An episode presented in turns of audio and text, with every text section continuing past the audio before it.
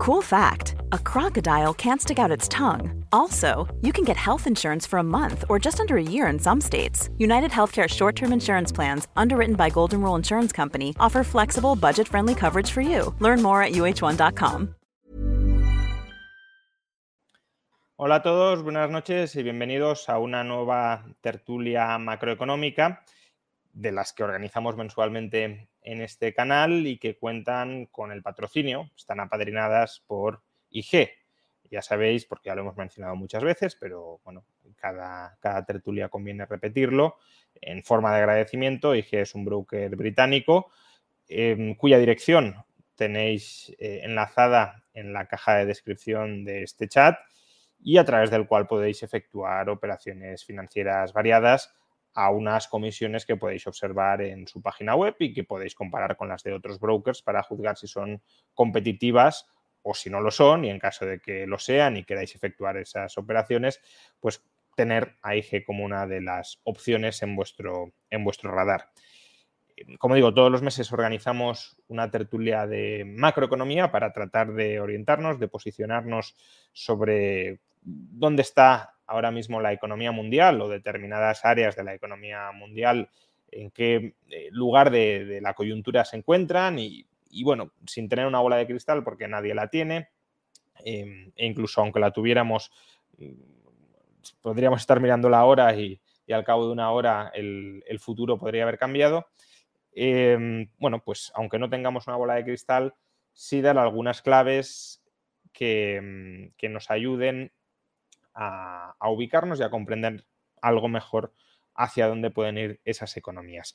Y hoy vamos a hablar, hemos hablado en tertulias anteriores, por ejemplo, del caso de Rusia o del caso de Estados Unidos, también del caso de Europa, y eh, en ocasiones hemos mencionado de manera adyacente eh, la situación de la economía china. Y hoy vamos a hacer un monográfico sobre China, porque, bueno, desde una perspectiva occidental, pues a lo mejor China nos queda lejos o, no comparte muchos de los problemas que ahora mismo está atravesando Occidente. Por ejemplo, China no está sufriendo ahora mismo una altísima inflación, como si la están sufriendo Estados Unidos o, la eurozona, eh, pero no deja de ser una de las economías más importantes del planeta que condiciona lo que haga o deje de hacer la economía mundial y por tanto también de rebote eh, pues lo que haga o deje de hacer la economía estadounidense o la economía europea. Y para hablar sobre China he traído a, dos personas que tienen perspectivas, bueno, lo iremos viendo porque estos son idealizaciones que luego a lo mejor cuando descendemos al terreno no, quedan tan extremadas, pero que en principio tienen dos perspectivas eh, contrapuestas o distintas sobre eh, cuál es la situación y cuáles son las perspectivas de futuro inmediato para la economía china. Uno, digámoslo así, simplificando, tiene una perspectiva más pesimista, otro tiene una perspectiva más optimista o menos pesimista. Eh, también podríamos llamarla menos optimista la, de, la del otro. Y eh, bueno, pues conversando entre ellos, veremos si llegamos a un punto medio, si nos escoramos a un lado o al otro en función de los argumentos que cada uno de ellos ofrezca.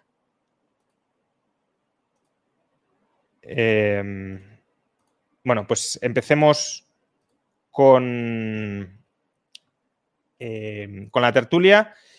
El primer invitado, que ya es un habitual en, estas tertulias macroeconómicas, es Dani Fernández, profesor de la Universidad Francisco Marroquín, una universidad que tiene su sede en Guatemala, pero que también tiene sede en Madrid y precisamente por eso yo también eh, soy profesor de la Universidad Francisco Marroquín, con lo cual compartimos, eh, somos colegas ¿no? en ese sentido. Eh, buenas noches, Dani. ¿Qué tal, Juan? Pues nada, como siempre, gracias por invitarme, hombre. Eh, Dani es el que tiene una perspectiva más bien eh, pesimista eh, sobre la economía china. Ya hemos hablado con él en otras ocasiones sobre su visión acerca del mercado inmobiliario, del sistema financiero chino y, cómo todo eso puede, puede afectar a, la economía china. Y em, para trasladarnos una visión quizá menos pesimista que la de, que la de Dani, hemos traído a Adrián Díaz, em, que es consultor para el desarrollo de negocios en, Asia. Adrián, buenas noches. Hola, buenas noches. Gracias, eh, Juan Ramón, por la invitación.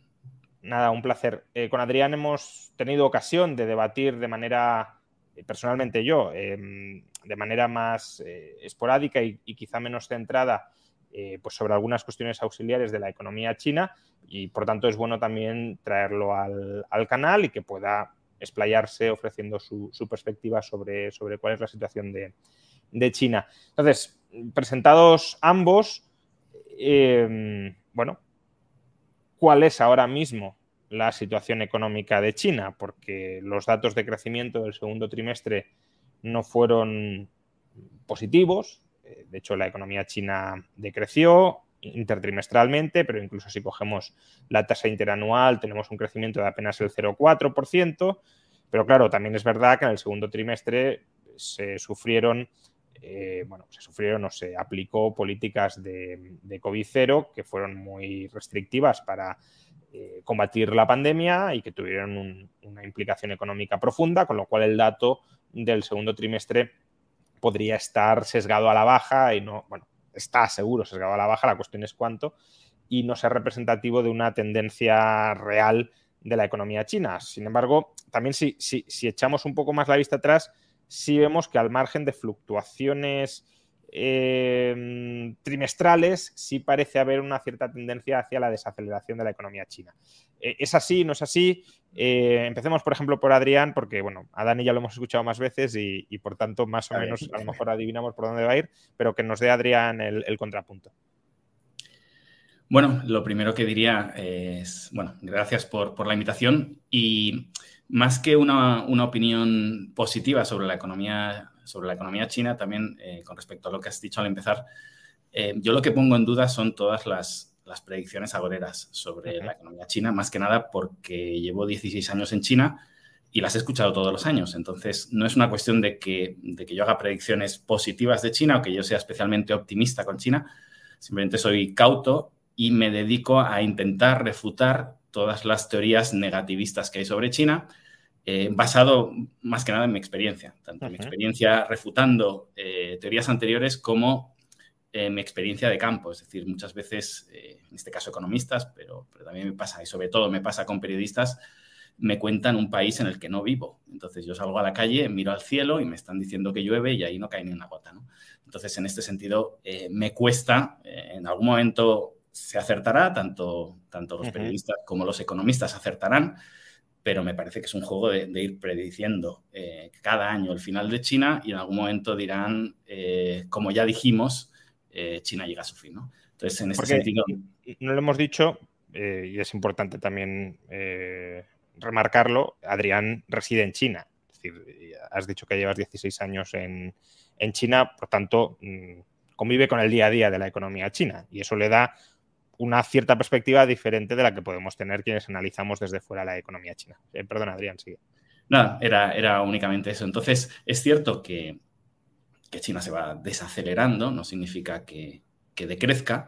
Esto muchas veces se confunde y, lo hacéis muy bien en, recordarlo continuamente, pero eh, siguen siendo datos extraordinariamente mejores eh, que los que tenemos en la mayoría de los países del mundo, no quizá en el último trimestre, pero sí en general, eh, cada vez. Y, esto además es que lo llevo escuchando cuando eran increíblemente mejores, ¿no? Los datos que, en el resto del mundo. Es decir, cuando China crecía un 10% y al año siguiente crecía un 9%, saltaban todas las alarmas. Cuando en España eh, esas cifras no las conocemos, o por lo menos yo no las he conocido, ¿no? al año siguiente crecía un 8%, al año siguiente crecía un 7%, y no nos damos cuenta que, que hablábamos de una economía inmadura que a medida que va madurando, obviamente, se van acabando los nichos, se van acabando las inversiones, se van acabando las oportunidades. Em, además, China está en un proceso de, yo siempre explico que, China no es un país eh, cerrado que se va abriendo, que es lo que piensa la mayoría de la gente que empieza a descubrir China en la última década, en las últimas dos décadas, es todo lo contrario, es un país extraordinariamente abierto que se va cerrando, se va cerrando por desgracia. Entonces, como se va cerrando, como van desapareciendo las oportunidades, como el país va madurando, como se van enriqueciendo, es lógico, o sea, no puede haber otra, otra, otra evolución que la de desaceleración. Aún así, eh, los datos, eh, más allá de que no sean todos lo positivos que podrían ser, eh, me sorprende cuando, cuando hablamos de, por ejemplo, de China en crisis, que ahí te tengo que decir, Juan Ramón, tenía un vídeo preparado para, rebatir un vídeo tuyo donde hablas de, China en crisis, pero me he esperado a sacarlo porque quería, quería atender antes a este debate, pero me, me sorprenden afirmaciones como China en crisis.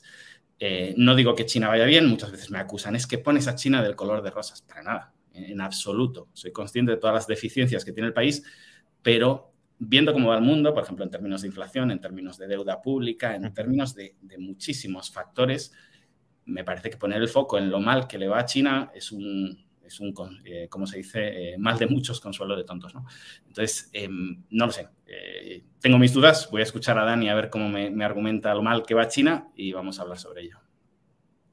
Em, Dani, descríbenos si puedes la, coyuntura y, y luego planteo la cuestión de, la trayectoria o la tendencia de, los últimos años. ¿no?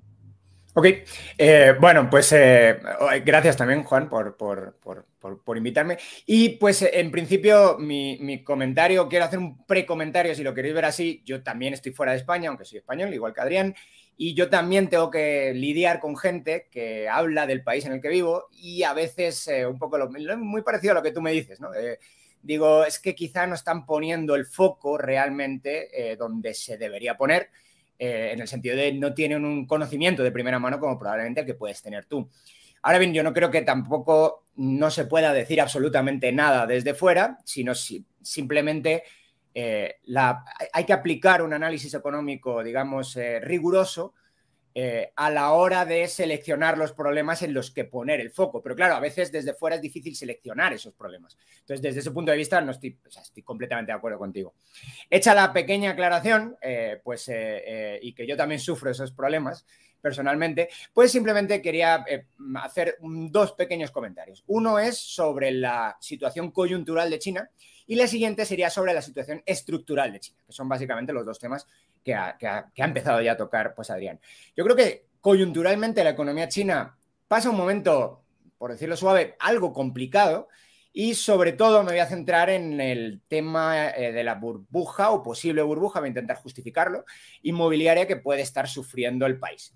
Es verdad que se, llega, se lleva diciendo durante mucho tiempo que China está en una burbuja y que la burbuja va a explotar mañana, sobre todo cuando salen en prensa noticias como la de ciudades fantasma, ¿no? Las ciudades fantasmas son muy, son muy llamativas, porque además, eh, pues, pues sobre todo en España, pues nosotros hemos vivido esa burbuja inmobiliaria y a veces hemos visto, pues en algunos lugares, eh, ya, ya sabemos cómo suena eso. Ahora bien, es verdad que si uno ve la tasa de desocupación de China, no es tan alta. Es relativamente alta la tasa de desocupación de vivienda, me refiero. Relativamente alta, pero por ejemplo en España o en Italia siguen siendo más altas que en China. Por lo tanto, si eso es un indicador de burbuja, todavía estaríamos en una burbuja inmobiliaria en, España. Y realmente, pues hay indicadores que no nos ofrecerían esa, esa visión. Ahora bien, hay otros que sí, pues parecen un poco más complicados para China. Como puede ser, por ejemplo, el, eh, lo que llamarías el PER de la vivienda, que es básicamente Price Earnings Ratio, básicamente cuánto, cuánto te cuesta comprar una vivienda, vivienda versus lo que te costaría alquilarla y todo el mundo entiende que hay algún tipo de múltiplo que es razonable y algún tipo de múltiplo que no es razonable. Si vemos las, principales eh, pues, eh, ciudades chinas, están entre las ciudades más caras del mundo en este, en este, en este ratio. Es decir, están entre las, entre las ciudades más caras del mundo en lo que cuesta comprar una vivienda versus alquilar. Dicho de otra manera, pues hay que estar un poco loco para comprar en esas ciudades una vivienda en vez de pues, eh, pues alquilarla. esto es un ratio de sobrevaloración, pero quizá no es el único.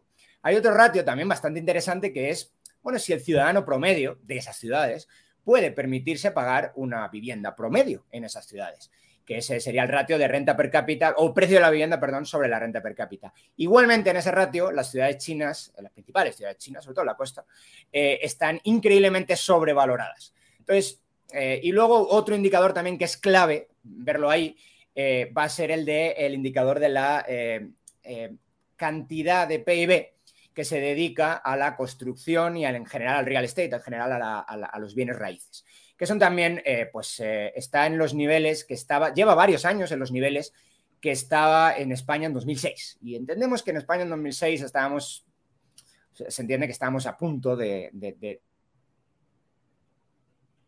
me he quedado parado, no sé si... Sí, se te ha congelado. El otro día tenías problemas con, el micro y parece que es con la... Hoy con la cámara, bueno, mientras eh, por, lo menos creo que he arreglado los del micro. Bueno, eh, ¿y por qué creo que coyunturalmente? Porque la burbuja, las burbujas pueden continuar mucho tiempo. Eh, es decir, una burbuja que pinche o no pinche va a depender de mm, bastantes factores. Ahora bien, y esto es donde, donde soy coyunturalmente algo negativo con la economía china, y es que eh, pues la burbuja hay signos de que efectivamente está pinchando ya. Signos como por ejemplo la venta de vivienda en China, la venta de vivienda en China tanto en valor como, como en espacio está cayendo en torno a un 20 y muchos, casi 30%, depende si cogemos valor o espacio. La, venta de vivienda, perdón, eh, la actividad, no solamente ya la venta, sino la actividad del sector inmobiliario está cayendo en picado, otra vez tanto en vivienda completada, y esto es lo interesante también, como en vivienda iniciada. En vivienda iniciada cae más que en vivienda completada, lo cual te da una idea de que la gente en el sector está intentando terminar quizá los proyectos, pero desde luego cuando los termina no está iniciando nuevos. Por lo tanto, los empresarios en primera línea están diciendo, cuidado, este sector está pues al menos un poquito complicado. También, y ya voy acabando, que sé que me estoy pasando un poco con el, con el comentario, lo siento, y voy a hablar del, comentario estructural quizá luego. Eh, la, financiación que se va al sector inmobiliario también está cayendo en picado, a pesar de que China, el gobierno chino, está haciendo todo lo posible para que esto no ocurra. De hecho, ya tiene planes. De hecho, anunció, me parece, la semana pasada o esta misma semana, anunció un plan para que se acaben para que incrementar la financiación en ese sector y que se acaben las viviendas que están inacabadas. Eh, porque hay algún otro problema que quizá no quiero hablar ahora porque ya me, estoy monopolizando demasiado el micro, pero hay algún otro problema que ha aparecido en el mercado de, hipotecas. Y luego, y ya por último, ya me callo, lo prometo, la venta de tierra. La venta de tierra, que no es una venta, es un leasing a muy largo plazo, pero esa venta de tierra está cayendo a niveles del 50% al año. Y esto, por cierto, está impactando mucho también las cuentas públicas de, los, de las regiones chinas.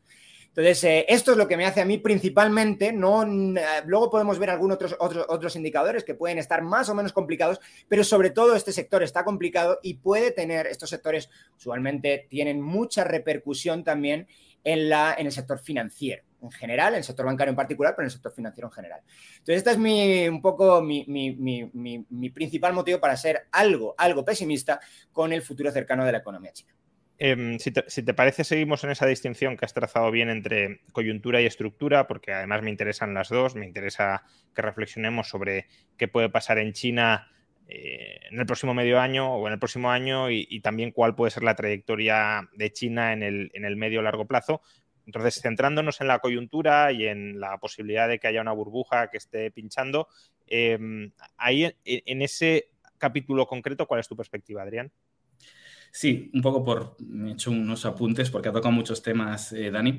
Eh, lo primero, con lo que decía de Guatemala, totalmente de acuerdo. Si él vive, si él vive ese tipo de, malas informaciones desde fuera, desde el punto de vista de que él vive dentro y lo puede observar, imaginémonos que es básicamente a lo que me dedico yo, que es eh, a ser un traductor cultural, lo que sucede con un país que es lo más alejado de nuestra cultura posible. Siempre digo que hay una que hay una barrera idiomática y, es nada esa barrera idiomática con respecto a la barrera cultural que hay, eh, muchísimo mayor que la que hay con Taiwán, que podríamos pensar que, hay una barrera similar por las propias características de China y su evolución histórica. ¿no? Entonces, eh, si pensamos que estamos desinformados cuando hablan desde nuestro lugar, cuando es un lugar donde se habla español, eh, cristiano, con una cultura similar, imaginemos cuando nos vamos a otro planeta la cantidad de, de desinformación que se puede dar. ¿no?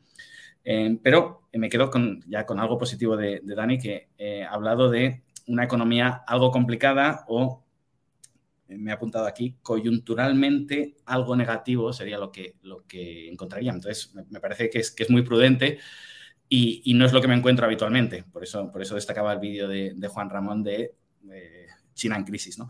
Eh, me parece que es, que es bastante más prudente y ahí ya podríamos coincidir y podríamos eh, cerrar este directo e irnos a tomar eh, unas cañas porque veo que estamos bastante alineados. En ningún caso yo pienso que, no pase nada, pero por intentar contestar algunas cosas que ha dicho, el PER o, algunas otras métricas que se dan sobre, sobre los alquileres chinos, yo suelo explicar, que por cierto tengo un canal de YouTube donde, donde hablo sobre China y, explico mi realidad o, o, lo que vivo yo. Solo explicar que los occidentales nos inventamos métricas que nos sirven para medir nuestra economía y a partir de ahí intentamos medir todo el planeta, ¿no? Y hay países similares a los nuestros donde tiene sentido esas mediciones y hay países eh, con una cultura antagónica o no sé, o, extraordinariamente diferente a la nuestra con la que no nos sirve. Em, los chinos no compran edificios para alquilarlos o eh, obviamente China son 1.400 millones, eh, voy a hacer generalizaciones que, que, me pueden caer por todos los lados, ¿no?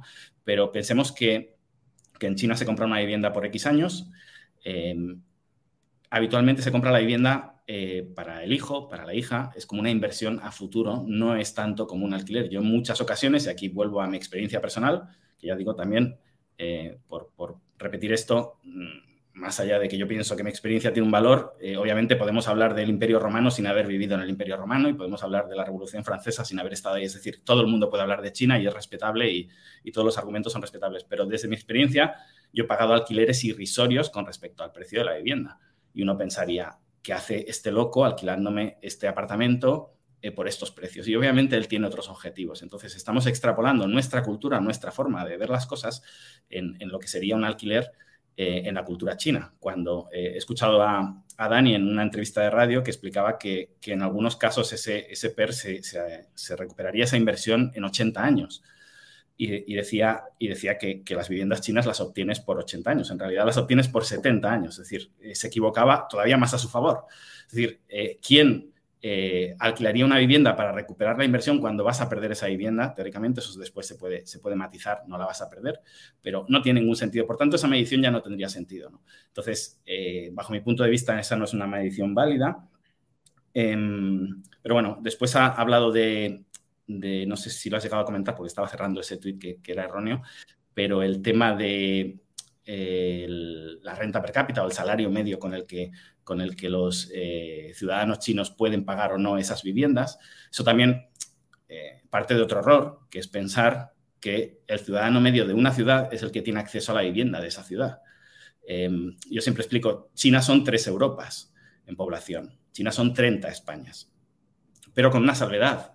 Eh, si pensamos en tres Europas, es decir, si pensamos un Berlín que estuviera al triple de lejos, porque es el triple de grande Europa, ningún ciudadano rico de Albacete está pensando en comprarse una vivienda en, un Berlín que fuera tres veces más lejano culturalmente de lo que es ahora. Eh, ningún ciudadano de Zamora está pensando en comprarse una vivienda en Londres, eh, por rico que sea.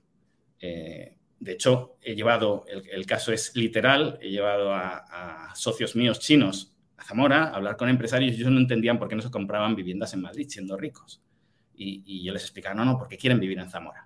Y ellos decían, pero si es rico, ¿por qué no se compra una vivienda en Madrid? ¿no? De hecho, hay muchísimas medidas del gobierno chino que se dedican a parar esta especulación, entre comillas, de un ciudadano de cualquier provincia de China que quiere comprarse eh, una segunda, una tercera vivienda en no solo su capital de provincia, ni principalmente su capital de provincia, sino principalmente Shanghai, Beijing y las Tier 1, eh, 4, 5, 10 ciudades que serían las, las principales de China. ¿no? Entonces, si entendemos esto, entenderemos por qué es diferente tener a 40 millones de españoles presionando con su riqueza los precios de 5 o 10 ciudades españolas, o quizá 50 ciudades, porque como digo, un ciudadano de Tarragona no está pensando en comprarse una segunda vivienda en Madrid, versus 1.500 millones de personas que tendrán un salario medio, pero hablamos de la clase media más grande del mundo, de la clase media alta más grande del mundo y de la clase alta más grande del mundo, presionando con sus ahorros en las ciudades más importantes del país. Entonces, tampoco me serviría eso eh, para medir la, posible burbuja eh,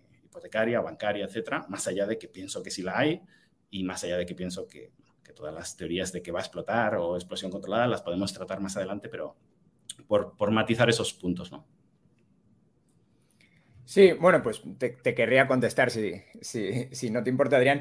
Sí, bueno, eh, que, que, se compre o no se compre la vivienda, eh, no, indica, eh, para, para alquilarla, no es un indicador necesario, o sea, perdón, no es una prueba necesaria de que el PER de la vivienda no sea un indicador de sobrevaloración. España era uno, es, es de hecho todavía, es uno de los países del mundo con mayor vivienda en propiedad, de, de, vamos, en torno a casi el 80%. Me parece que solo Rumanía en el mundo está más alto que nosotros o algo muy similar. Cuando digo nosotros, quiero decir España. Eh, entonces, y el PER de la vivienda estaba a niveles brutalmente altos en el año 2005, 2006. Es decir, lo que te das una idea, o si lo quieres ver, lo puedes ver de otro, desde otro punto de vista. Eh, pues tienes el, ingreso explícito de, tener una vivienda en propiedad y alquilarla, que es, es una renta, pero también tienes el concepto de cuasi renta económico-financiero, que es un concepto básicamente de cuánto deja de salir. Por, o sea, básicamente tú tienes dos, aquí voy a copiar a, Rayo, lo siento, pero tienes dos opciones con, el, con la vivienda. Puedes comprar todos los servicios de habitación hoy o puedes comprar los servicios de habitación mes a mes. Cuando se separan demasiado estos dos, indican problemas en ese sector. Y si fuera solamente ese indicador, pues tampoco pasa nada, porque a lo mejor hay otros indicadores, pero cuando son todos, pues ya empieza a generar algún problema. Luego, por el lado de la, de, eh, también contestándote el otro comentario de, si el ingreso de la, de, es, relevante o no para indicar el ingreso per cápita, perdón, para indicar la, capacidad que tiene el ciudadano de comprar o no. En China están sobrevalorados los dos, a nivel país, eh, aunque es cierto que los datos a nivel país no son a nivel, o sea, no son, por, ejemplo, no entran ciudades muy pequeñas o, pueblos, entran solo las mayores ciudades, por lo tanto, ahí, hay que tener cuidado a la hora de interpretar los datos, pero, pero en cualquier caso es una especie de indicador para para treinta y tantas ciudades, y luego tienes el indicador por ciudad. Y los dos están sobrevalorados. Y si uno dijera, bueno, pero a lo mejor el de Shanghái no está sobrevalorado porque pues, probablemente es la, es, la, es la ciudad con más renta per cápita, me, corregirás, esto sí que no estoy muy seguro, pero probablemente la ciudad con más renta per cápita de China. Quizá ahí no lo está porque precisamente son los ciudadanos más ricos ahí y precisamente ahí sí se pueden permitir comprar la vivienda. Bueno, pues tampoco. De hecho, Shanghái, si, eh, tendría que ver ahora los datos, los tengo por aquí en algún lugar abiertos, pero creo que es la ciudad con más sobrevaloración de todo China. Eh, entonces, desde ese punto de vista, creo que, creo que es un problema. te, ah, puedo hacer un, par de acotaciones aquí. Eh, he, leído, he leído en algunos lugares donde has explicado esto, que todo el país eh, sucede eso y también por ciudades, pero no es el dato del todo correcto. Eh, cuando tú hablas de todo el país, hablas de una selección de ciudades, como dices, de treinta y pico ciudades. Esa selección es muy, muy, muy, muy baja.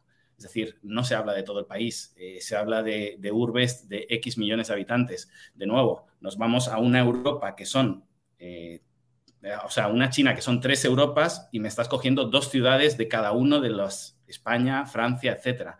No me estás diciendo dónde invierte sus ahorros eh, un andaluz. Me estás cogiendo una selección de ciudades y en el caso de España, de nuevo, esos, esos ciudadanos no están pensando en, comprarse una segunda vivienda en esas capitales, pero en el caso de China sí. Eh, entonces, es muy importante, en el caso de China, y para ver también eh, toda la película y no quedarnos solo con la foto, la evolución que ha habido del campo a las ciudades, que ha sido brutal y ha sido fomentada por el gobierno chino. Entonces, hablamos de que en los últimos 20 años ha habido 400 millones de personas que se han movido a las ciudades y desde el año 2015 el gobierno chino se puso como objetivo mover otros 250 millones.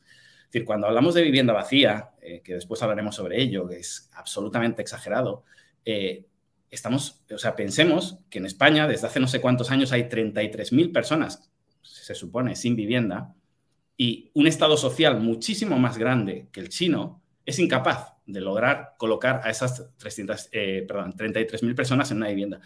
Los planes del gobierno chino son para mover a 250 millones de personas.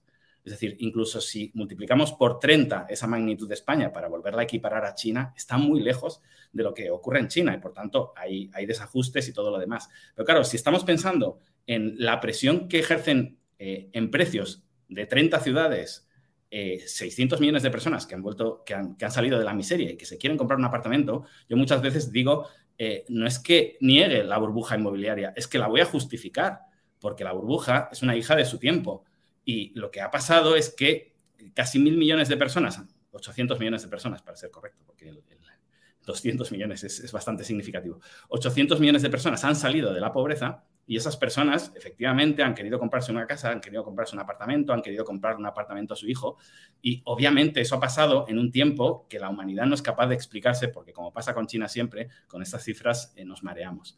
Pero obviamente eh, ha habido una presión sobre precios en las grandes ciudades que no podemos ni imaginar en lugares tan pequeños como los nuestros. Sí, bueno, eh, eh, en cualquier caso, uno podría intentar separar, que no existen los datos, al menos yo no los conozco, en las ciudades, pues no sé, por cuartiles o por deciles el ingreso, intentar ver la, capacidad que tendría cada decil o cada cuartil de ingreso para comprar una vivienda en cada parte de la ciudad. Entonces, bueno, sí, está bien, podemos ir cada vez más eh, desarrollando los, los, los, eh, eh, yendo al detalle, ¿no? Que es un poco lo que tú estabas hablando. pero fíjate que yo tampoco justifico que haya una, una, una, o sea, aunque pueda haber un factor estructural que explique una mayor inversión en vivienda, eso no justifica que tenga que existir necesariamente una, una, una una, burbuja. pongo el ejemplo, otra vez, se nos pilla muy cerca del de España, ¿no? Pero el ejemplo de España era pues los años 90. Los años 90, una economía que parece que va funcionando muy bien, aunque luego ya descubrimos que no, pero parece que va funcionando muy bien, empieza a traer un montón de inmigración, un montón. Por cierto, inmigración que todavía, aunque la inmigración se esté dando del, campo a las ciudades en China, no hay mucha inmigración, o sea, no hay mucha gente como tú, creo. Eh, eh, si, no estoy mal, creo que hay como un millón de personas, de, de 1.400 no es nada. Eh, pero en cualquier caso, en España había, eh, me estás diciendo que hay una, un factor estructural, hablando de estructural, un factor estructural que explica por qué hay mayor inversión en vivienda en ciudades, y también, y, y, lo compro sin ninguna duda. La pregunta es, no es esa, sino si justifica todos los ratios de sobrevaloración, porque son todos, y si fuera uno solo, pues bueno, pero es este, es este, el otro, es el otro, es el otro. Es, por ejemplo, la cantidad de, de, hipotecas y, y, de, inversión que se dedica a ese sector y, bueno, y si está quebrando o no el sector, pues, pues también es algo que nos da un poquito de, idea. Ah, otro indicador también interesantísimo que se me había olvidado, que, lo tengo, bueno, lo tengo por aquí, pero básicamente la mayor parte de, riqueza en China está centrada en el sector eh, inmobiliario, incluso comprando segundas y terceras viviendas, una parte increíblemente grande de la población. Pero claro, otra vez, si compras segundas y terceras viviendas, la pregunta es ¿para qué? Eh, y si la compras eh, porque, bueno, por, un tema muy, pues yo qué sé, como nos dirigían a nosotros nuestros abuelos, es que pues tener propiedad, ¿no? Tener renta, tener tierra o algo así, es muy importante. Bueno, está bien, pero eso no justifica que hagas, que tires tu dinero en una inversión en donde no esperarías tener una rentabilidad, al menos como la, el costo de oportunidad del dinero, el costo de oportunidad de tenerla en cualquier otro lugar. Entonces, eh, bueno, yo si está pinchando o no está pinchando, yo creo que lo estamos viendo en directo. Está pinchando. Ahí, sea, hay quebrando un montón de, desarrolladores inmobiliarios eh, con, cifras de default cercanas al treinta y tantos por ciento para los, eh, para los bonos extranjeros, que es verdad que puede ser perfectamente mucho más alta para los bonos extranjeros en dólares que para los bonos nacionales. Eso, de eso no hay ninguna duda, porque evidentemente se prioriza el pago y lo están haciendo sin ninguna duda. Se está priorizando el pago a los deudores dentro de, China que fuera de China, pero vamos, de cualquier caso, que hay problemas, hay problemas y que están cerrando unos cuantos bastantes eh, desarrolladores también. Otra cosa, ah, y, ya me callo, perdón, y ya te doy la... Eh, perdón, mucho. solo medio, segundo. El, el, Evergrande, que bueno, pasó eh, hace un año, un poquito menos de un año, estaban todas las portadas de todos los, eh, de todos los eh, eh, periódicos del mundo, Evergrande tenía activos aproximadamente por 15 veces el, el, desarrollador o el promotor inmobiliario más grande de Estados Unidos. Claro, estamos hablando de Estados Unidos, no estamos comparando con España, es una economía mucho más pequeña. Estados Unidos todavía es una economía más grande, depende también cómo lo miras, pero vamos, en, términos de PIB, quitando ir al poder adquisitivo, que probablemente es erróneo compararlo así, eh, es todavía mucho más grande y sin embargo, pues el mayor desarrollador de eh, promotor de Estados Unidos, pues, activos por, por, por, por, una quinceava parte de los que tiene. De los que tiene ¿Me permites contestar, eh, Ramón? Sí, sí, sí, adelante, claro. Sí. Yo, yo no intervengo mucho porque ya estáis vosotros. Eh, vale, muchas cosas. guiando el debate, pero vamos, adelante. Sí, Dani dice: todos los ratios eh, son, son bastante alarmantes, y es cierto. a mí me gustaría también analizar, porque yo llevo analizándolo muchos años, si cuando decís que todos los ratios son alarmantes, si os habéis mirado eh, los pronósticos agoreros de los que eh, anunciaron la caída de la burbuja china el año pasado, el año anterior, el año anterior, el año anterior, porque también decían lo mismo, también decían que todos los ratios que tenían ellos, eh, si no, no hubieran justificado sus predicciones, obviamente. Entonces, de nuevo, alguien acertará, es decir, las universidades van, van expulsando licenciados todos los años, que, que, es muy goloso hacer proyectos sobre China, anunciar el final de China, y alguno de ellos hará un informe que, lo petará y China caerá y tendrá razón, ¿no? Pero eh, a mí me gustaría que un poco también refutarais eh, anuncios anteriores para decir, no, mira, lo que ha cambiado con respecto al anuncio de este economista que es premio Nobel o que es no sé qué más y que se equivocó con China, eh, fue esto, esto y esto. Entonces, bueno, sería interesante en ese sentido. Em, con respecto a un dato que has dado antes, que decía Shanghai, la ciudad con, con mayor PIB per cápita de China, eh, ciudad grande, o sea, ciudad, eh, Shanghai tiene una característica especial, es una municipalidad, pero bueno, no, quiero entrar en detalles, habría ciudades más pequeñas eh, con, mayor PIB, pero bueno, no, las conocemos, es indiferente. Pero si te fijas, para, entender mejor lo que intento explicar de que, de que cuando dices todos los ratios son, negativos, es que a lo mejor todos los ratios están basados en formas de ver, de, concebir la existencia bajo nuestro punto de vista y no bajo el suyo. Shanghai es una ciudad creada básicamente por personas de Ningbo y de Wenzhou. Estas son dos ciudades eh, que en el pasado eran infinitamente más ricas que Shanghai, de, la provincia de Zhejiang, que sería la que está al sur de, Shanghai, y ellos son los que se podían permitir comprar eh, vivienda hace 20 y hace 30 años en Shanghai. Es decir, la burbuja de Shanghai la llevamos anunciando, yo llevo 16 años en China, cuando llegué ya había burbuja en Shanghai y ya iba a explotar. Eh, pero es que desde antes de que yo llegara, si alguien lleva 20 años en China o 25, ha escuchado esto. Y los shanghaineses no se podían permitir comprar una vivienda porque la vivienda la compraban los ricos de, de Zhejiang. Entonces, em, pensar que el, comparar el salario medio de un shanghainés con respecto al precio de la vivienda se lleva 30 años haciendo y sigue, y, o sea, y, lleva demostrando que es una burbuja desde hace 30 años. Por lo tanto, debe haber algo más. Debe haber algo más detrás que hace que toda esa gente de Zhejiang, que es una hace años era la provincia más rica de China, eh, hoy en día es tercera, cuarta, según lo miremos, eh, presionan mucho más esos precios que los propios shanghaineses que a lo que pueden aspirar es a un piso en las afueras, precisamente por esos datos que tú estás dando. Pero es que ningún shanghainés se plantea comprarse, de nuevo estoy generalizando, ¿no? Eh, no, ningún shanghainés, pero el shanghainés medio no se plantea comprarse un piso en Shanghai porque es una locura. Entonces se compran eh, en el extrarradio, que es donde se lo pueden permitir, ¿no? Eh, sería un poco como el caso de, Londres, ¿no? Por, por, traerlo al contexto europeo. Pero, pero elevado a, la X potencia, como decíais, el precio de los suelos en, China es elevadísimo, el precio, eh, y especialmente en Shanghai, ¿no? Para que os hagáis una idea, Hong Kong es la ciudad más cara para un extranjero y la ciudad con el suelo más caro del mundo, según, según algunas, hay diferentes mediciones. Shanghai ya estaría en el top 10 del mundo, o sea, es, una locura. Los precios para el salario medio chino, pero es que yo parto de la base de que el error es compararlo con el, con el salario medio chino, con la renta per cápita media china.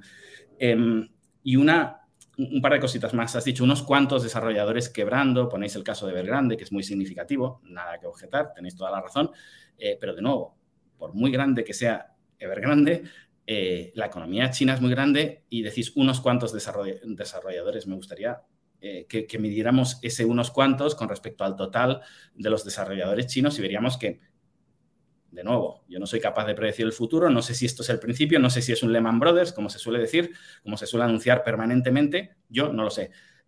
Pero pongo en duda a los que sí lo saben porque no sé si es tan significativo si unos cuantos desarrolladores es el 40% del mercado inmobiliario chino o es el 5%. Eh, pasa lo mismo con el tema bancario, ¿no? Quiebran eh, cuatro bancos, no quiebran, eh, están en problemas cuatro bancos provinciales, esto no escala todavía a nivel nacional, pero ya se presume que va a escalar a nivel nacional. Pues de nuevo, yo no sé si va a escalar a nivel nacional, lo que sé es que no ha escalado de momento a nivel nacional. Entonces, hacer ese tipo de análisis está muy bien para conseguir views en, YouTube, eh, el sentido de China está a punto de quebrar porque los bancos, esto ya va a ser algo sistémico, etcétera. No lo sé, yo no soy capaz de, predecir el futuro. Y otra cosa que, no habéis comentado hoy, pero que os escucho a menudo, soy fan de, vuestros canales, es habláis de una, un pinchazo de la burbuja controlado. ¿no? Y esto me parece, si me lo permitís con todo el respeto, ¿eh? me parece un argumento un poco tramposo, porque lo que estáis haciendo de esa manera es tener la razón pase lo que pase. Es decir, si hay, si hay pinchazo de la burbuja, yo lo anuncié, y si no hay pinchazo, es que se produjo un pinchazo controlado. Entonces, no se puede nadar y, guardar la ropa. Es decir, o hay burbuja que va a estallar y va a quebrar la economía china y hablamos de China en crisis, me parece bien ese argumento, o hay un pinchazo controlado y son unas máquinas porque lo están haciendo de maravilla.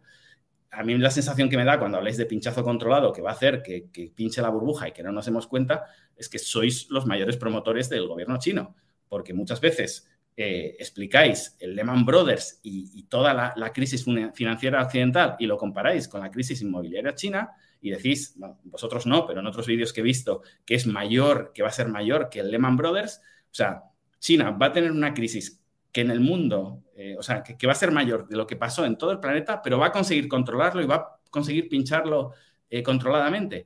Pues dame esos dirigentes para mis países que no supieron hacer absolutamente nada en nuestro caso, ¿no? Entonces, eh, bueno, jugar con, con, esas dos barajas me parece un poco tramposo. Yo sí, si me permites también aquí, por, aunque no quiero entrar mucho porque tengo un papel más de moderador y no, no, quiero que sea un dos contra uno, em, pero, em, o sea, la burbuja inmobiliaria puede pinchar y que eso no tenga efectos sobre el hundimiento de la economía o sobre el hundimiento del sistema financiero, sino sobre el hundimiento del sistema inmobiliario. Obviamente lo que sería muy extraño es que pinchara controladamente o no la burbuja inmobiliaria china y siguiéramos viendo datos de aumento de las ventas, de aumento de la construcción, de aumento de precios. Ahí sí que podrías decir, oye, habéis dicho que había burbuja que ha pinchado, pero es controladamente y nada ha cambiado. Eso sí sería extraño. Ahora, un pinchazo controlado de la burbuja significa que inicialmente no hay efectos eh, muy claros o muy visibles sobre el resto de la economía. Es decir, que no hay externalidades negativas, si lo queremos decir así, del pinchazo de la burbuja. Cuestión distinta y es si eso es positivo o no para la economía. Em, yo creo que es mejor un ajuste rápido y duro al principio de los desequilibrios que haya y luego volver a crecer sobre bases sólidas que no zombificar la economía. Entonces, el problema de, un pinchazo controlado puede ser ese, que, bueno, no se nota nada, pero la economía pierde capacidad de crecimiento potencial. De nuevo, si hubiese un pinchazo controlado y durante los años siguientes viéramos que China sigue creciendo a tasas elevadísimas o a las tasas previas al pinchazo de la burbuja, pues ahí también podrías decir, oye, pues qué pinchazo controlado más raro si, eh, vale, si el sector inmobiliario no ha ocurrido nada, eh, bueno, se ha ocurrido, o sea, se ha caído lo que sea, pero el resto de la economía más o menos sigue creciendo, no ha quebrado el sistema financiero, ahí sí tendrías eh, punto de, razón, pero si hay una caída del sector inmobiliario, no hay un hundimiento del PIB, no hay un hundimiento del sistema financiero, pero sí hay una caída persistente de la capacidad de crecimiento de la economía china, ahí pues esa intervención controlada ha conseguido impedir a corto plazo el daño, pero a lo mejor cronificándolo. Vale, eh, me alegra que entres porque eh, en parte eh, sí que sois dos personas que, piensan que China va mal versus una persona que... Sí, pero que no quiero que sea un debate dos contra uno. sí, sí, por eso, mejor que ahora conteste. Yo, quería comentar algo, pero mejor que ahora conteste Adrián porque si no sería muy injusto. Solo pensar que realmente las estadísticas, todos podemos ser tramposos y todos coger las que nos vienen bien. Y estadísticas, si las retuerces, dice lo que, lo que quieras. Entonces tú dices, eh, si, si, cayera, si, si, se, hiciera un pinchazo controlado y no dejara de crecer China, pues entonces habría sido un fraude. Es que, es que eh, Evergrande pinchó el año pasado y las cifras de China han sido buenísimas, ha sido la mejor pandemia del planeta, entre, países, entre grandes economías, hasta que en 2022 han cerrado Shanghai, han cerrado una serie de, de ciudades clave. Entonces, eh, tienen una inflación de las más bajas del mundo, cuando todo el planeta está loco con su inflación, se pueden permitir bajar tipos de interés, se pueden permitir eh, cosas que nosotros estamos al revés, estamos subiendo tipos de interés y vamos a generar la próxima crisis porque tenemos más miedo de la inflación que de una crisis o que, eh, digamos, de una recesión. Em, y en cambio esos números no nos valen para decir que a lo mejor sí que se ha pinchado la, la burbuja de manera controlada y que la economía china no ha sufrido eso. A lot can happen in the next three years. Like a chatbot may be your new best friend. But what won't change? Needing health insurance. United Healthcare Tri Term Medical Plans are available for these changing times. Underwritten by Golden Rule Insurance Company, they offer budget friendly, flexible coverage for people who are in between jobs or missed open enrollment. The plans last nearly three years in some states, with access to a nationwide network of doctors and hospitals. So, for whatever tomorrow brings, United Healthcare Tri Term Medical Plans may be for you. Learn more at uh1.com. Ready to start talking to your kids about financial literacy? Meet Greenlight, the debit card and money app that teaches kids and teens how to earn, save, spend wisely, and invest with your guardrails in place. Parents can send instant money transfers, automate allowance, and more. Plus, keep an eye on spending with real time notifications. Join more than 6 million parents and kids building healthy financial habits together on Greenlight. Get your first month free at greenlight.com slash ACAST. That's greenlight.com slash ACAST. Wow. Nice. Yeah. What you're hearing are the sounds of people everywhere putting on Bombas socks, underwear, and t-shirts made from absurdly soft materials that feel like plush clouds. Yeah, that plush. And the best part, for every item you purchase, Bombas donates another to someone facing homelessness. Bombas, big comfort for everyone. Go to bombas.com slash ACAST and use code ACAST for 20% off your first purchase. That's bombas.com slash ACAST, code ACAST.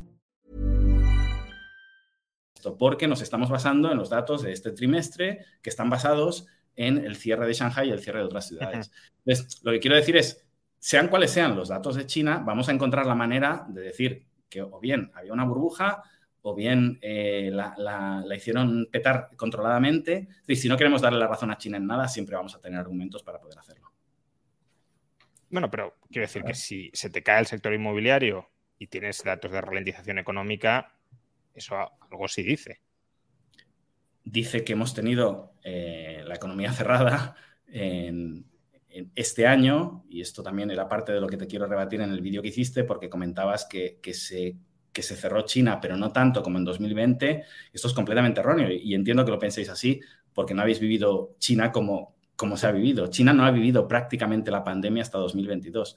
China vivió dos meses y medio de confinamiento de Wuhan. Eh, tres meses después ya estaban haciendo conciertos al aire libre. Es decir, cuando nosotros empezábamos a sufrir la pandemia en China, no había pandemia. En 2021 en China no ha habido pandemia, eh, solo han estado cerrados los vuelos desde el punto de vista del exterior, pero China ha estado completamente abierto en, el interior, no ha habido casos, eh, con todos los mensajes que nos, que nos vuelan en la, en la, prensa sobre los grandes testeos, porque es verdad que cuando había 50 casos cerraban una ciudad entera y hacían 10 millones de testeos. Eh, aún así, con todos esos datos y con todos esos vídeos tan, tan fantásticos y tan amarillistas, China es el país que menos ha testeado del mundo por habitante hasta 2022. Eh, porque localizaban los casos, testeaban a esas personas y, liberaban. Es decir, China no ha vivido la pandemia hasta 2022. Entonces, como el mundo no sabe eso, como el mundo se piensa que China ha vivido la misma pandemia que nosotros, eh, se piensa que en 2022 las causas de, los problemas económicos, que no digo que no sean únicamente por eso, pero principalmente, eh, más allá de la coyuntura global, son por temas de pandemia, los estamos asociando a otras cosas que han pasado en paralelo, temas energéticos que están pasando en paralelo, temas climáticos que están pasando en paralelo o temas inmobiliarios que están pasando en paralelo. Pero ahí el salto argumental de la causa-efecto con respecto desde Evergrande hasta, hasta la supuesta ralentización de la, de la economía china me parece que no, que no es consistente. Yo, por, contestar un, par de cosas, creo que ahora ya sí puedo. Eh, sí, es, eh, o sea, comentabas, hay un comentario muy interesante que habías hecho. Por cierto, yo también soy, eh, desde que te he conocido, fan de tu canal y yo también aprendo un montón contigo, así que, por, supuesto, o sea, nos vemos mutuamente. si, nos, equivocamos en el pasado, no, no pues sí, claramente. durante mucho tiempo nos, bueno, personalmente yo no, pero los economistas, que como tú criticas también mucho en tu canal, los economistas que iban diciendo se cae China, se cae China. ¿Y qué hay hoy diferente? ¿no? Por ahí hay un premio Nobel en economía muy famoso, decía, ¿qué es lo? las cuatro palabras más peligrosas en finanzas son esta vez es diferente, ¿no? Entonces, si esta vez es o no es diferente, ¿no? Que es un poco tu punto de esta vez tampoco es diferente. Yo sí creo que hay al menos un par de indicadores que sí nos pueden decir o nos pueden estar anticipando que esta vez puede ser un poquito diferente. ¿A qué, indicadores eh, pues, me, estoy refiriendo? Me estoy refiriendo sobre todo a los indicadores, los he medio comentado antes, sobre el sector inmobiliario que da el propio, vamos, el propio gobierno chino. El sector inmobiliario, o sea, las ventas están en caída picada, em, vamos, bastante fuertes, y sobre todo, bueno, el más, el, más grave de todos es la, es la tierra, ¿no? Que se da en, leasing para, para, para, para, generar nueva, nueva actividad inmobiliaria se está cayendo casi un 50%, tanto en valor como en, como en espacio. Entonces, hombre, eso no había pasado antes y eso sí es un indicador un poco complicado. Sobre si China está colapsando financieramente, eh, o los bancos chinos están colapsando financieramente, pues evidentemente todavía no, o, no, o a lo mejor no lo van a hacer, pero ya que algunos tengan problemas, pues, eh, pues, pues eh, puedes empezar a sospechar un poco que las cosas no van tan bien.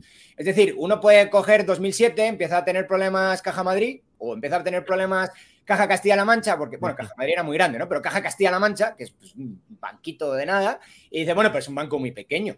Y pues todavía puede ir el presidente del gobierno español allí a Wall Street a decir, tenemos el sector, financiero más estable del mundo, cuando estaba a esto de, haber una tormenta financiera brutal en España.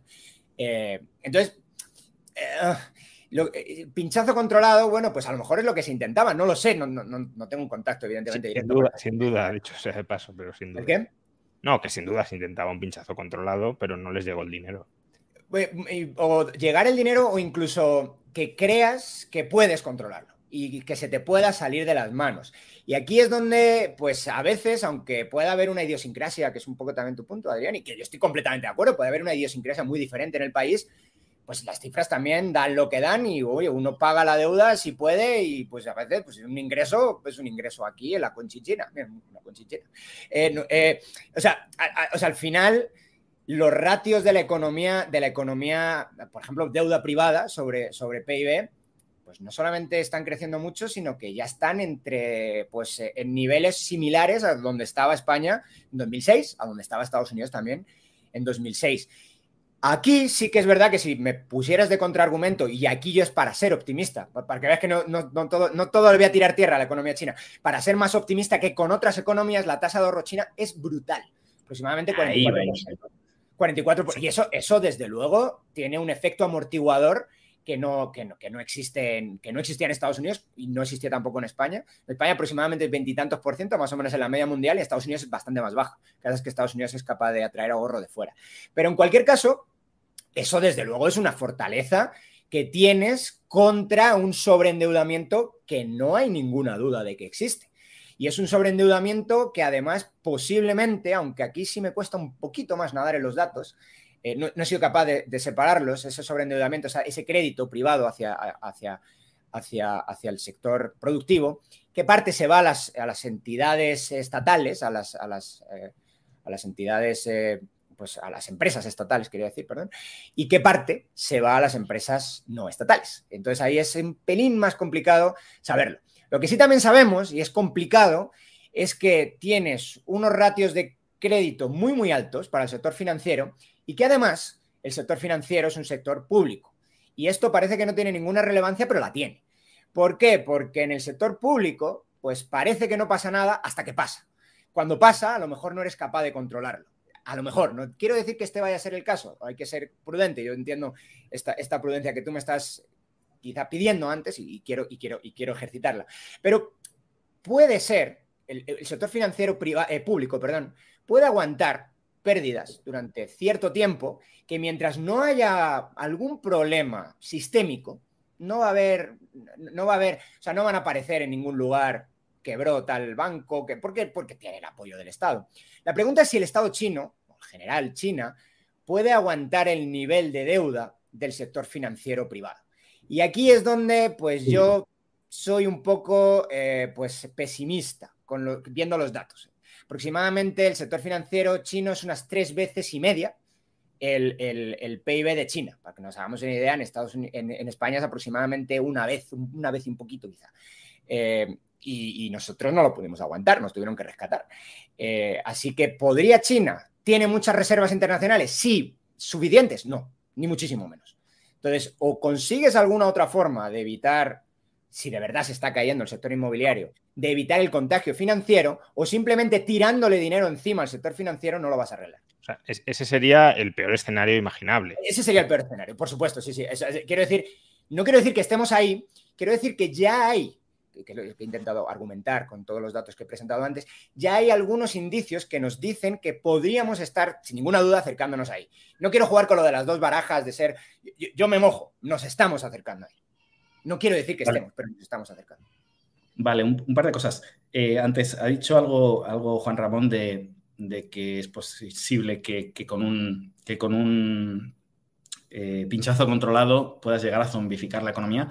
En este caso, eh, lo que hizo eh, el gobierno chino con Evergrande, o como mínimo al principio de la caída de Evergrande, es lo que Juan Ramón pedía que se hubiera hecho en España. Es decir, siempre se dice en, el capitalismo las malas ideas, eh, las buenas ideas se quedan y las malas desaparecen. Pues Evergrande tenía que quebrar y se le ha dejado eh, despeñarse hasta que ya veremos si en algún momento se le, se le, da una mano y se la saca del agujero. Pero obviamente si también jugamos a veces a hay que dejar que se despeñe, pero si se despeña lo utilizo para criticar tu economía porque estoy viendo que alguien muy grande se despeña. Entonces, no, no, para mí es interesante que se despeñe y que sirva de ejemplo para el resto de, promotoras y que sirva de ejemplo también que eso lo hace muy bien el gobierno chino, de que los beneficios son privados, pero las pérdidas no se socializan. ¿no? Entonces, eh, perfecto. Es lo que pediríamos o lo que pedirían algunos liberales para, el resto del planeta. sí, si me permites, Adrián, sí. Mm. Eh, o sea, yo que dejen caer a Evergrande me parece, me parece fantástico. Otra cosa es las repercusiones que eso a corto plazo pueda tener. Son dos cosas distintas. Igual que pasaría con Bankia, cuando decíamos que había que dejar caer a Bankia y obviamente hubiera tenido unas repercusiones y hubiera subido a España en otra posible crisis. Pero, vosotros pedíais que se dejara caer a Bankia. sí, sí, sí. Bueno, o un bail-in, pero sí. Bueno, en, general simplifiquemos diciendo que, sí, que la dejáramos caer. Solo por comparar, porque una de las. Perdón, no sé si te he interrumpido. Sí, o sea, pero claro, si hubiese caído Bankia, las consecuencias económicas a corto plazo habrían sido muy duras. Entonces, una cosa es eh, economía normativa en el sentido que habría que hacer y otra es economía positiva en el sentido de ponerte una venda si esto pasa, cuál sea la consecuencia. Y, no creo que eso sea jugar a dos barajas. no, no, no, no he dicho eso, no he dicho eso en este momento. ¿eh? Ah. Solo he dicho que, lo que estamos viendo en China con Evergrande es lo que pedían muchos liberales eh, en otros ejemplos, tanto en Estados Unidos como en España, que no se han hecho. Y, en parte, eh, eh, en mi canal, porque cuando, cuando discuto con Juan Ramón, muchas personas me llaman socialista, me llaman comunista, me llaman eh, bolchevique y todo lo demás. Y en mi canal, de hecho, lo que trato de explicar es que China se parece más a Estados Unidos de lo que les gustaría a unos y otros y de que en muchos casos la forma de actuar del gobierno chino no es para nada una dictadura comunista, en todo caso sería más parecida a una dictadura de derechas sentido de control de libertades individuales, pero en cambio en la economía hace muchas cosas que son la antítesis de lo que haría un gobierno comunista. ¿no? Entonces, bueno, solo por dejar ese punto. Em, antes decías, Dani, eh, esta vez, eh, que yo estoy diciendo que esta vez tampoco es diferente, ¿no? No estoy diciendo eso. Eh, estoy diciendo que no lo sé. O sea, quiero que quede claro porque de aquí a, un año, a dos o a tres, cuando quiebre China y se vaya a la porra del mundo, me dirán, Adrián dijo que no, y no, Adrián no dijo eso, ¿no? De todas maneras, también eh, una, frase que me gusta mucho es, eh, no, me gusta apostar por el fin del mundo porque, porque nunca ha sucedido y cuando suceda no estaremos ahí para cobrar la apuesta, ¿no? Entonces, bueno, por ahí mm, los pronósticos más agoreros también eh, prefiero pensar en positivo y pensar que la cosa no va tan mal, ¿no? Em, también con todo lo que decías, es que todo va mal, es que has vuelto a repetir eso, es que hemos vivido una pandemia, es decir, es que hemos vivido el peor momento de la historia de la humanidad en no sé cuántos, no sé si décadas. Entonces, obviamente hay un montón de indicadores negativos. Mi punto está en que en muchísimos indicadores China va muchísimo mejor que el resto del planeta. Que eso no significa que China vaya bien, que eso me lo confunden y me dicen, es que dices que China va bien. No, no digo que China va bien. Digo que han sobrellevado la pandemia de forma bastante más, eh, no sé si eficiente o, bastante menos mal que el resto de países del planeta. Obviamente con un montón de desequilibrios propios también de la idiosincrasia del país, con todos sus defectos. Y, con respecto a la, justamente, cuando has dicho lo de la deuda privada, te iba, a mencionar yo lo del ahorro, ya lo has dicho tú. Efectivamente, eh, China, eh, los chinos como cultura son, son una de, de, las culturas más ahorradoras, no solo los chinos mainland, esto pasa en Singapur, pasa en Taiwán, pasa en Hong Kong, pasa con los chinos que viven en Estados Unidos y con las familias y con los descendientes de segunda generación, son extraordinariamente ahorradores. y decías, en, Asia, en general, ¿no? En general, Asia es así. En Asia, pero Mm, los chinos dirían que especialmente em, por la... Yo he vivido otros, otro tiempo también en Tailandia, en Camboya, etcétera, y no lo veo tan extremo como, como en China. Em, y lo último, solo por, por y os dejo, has dicho el sector financiero, eh, ahí coincido también plenamente, por no dar también una imagen completamente positiva. Para mí lo más preocupante de China no es el sector inmobiliario, ni muchísimo menos.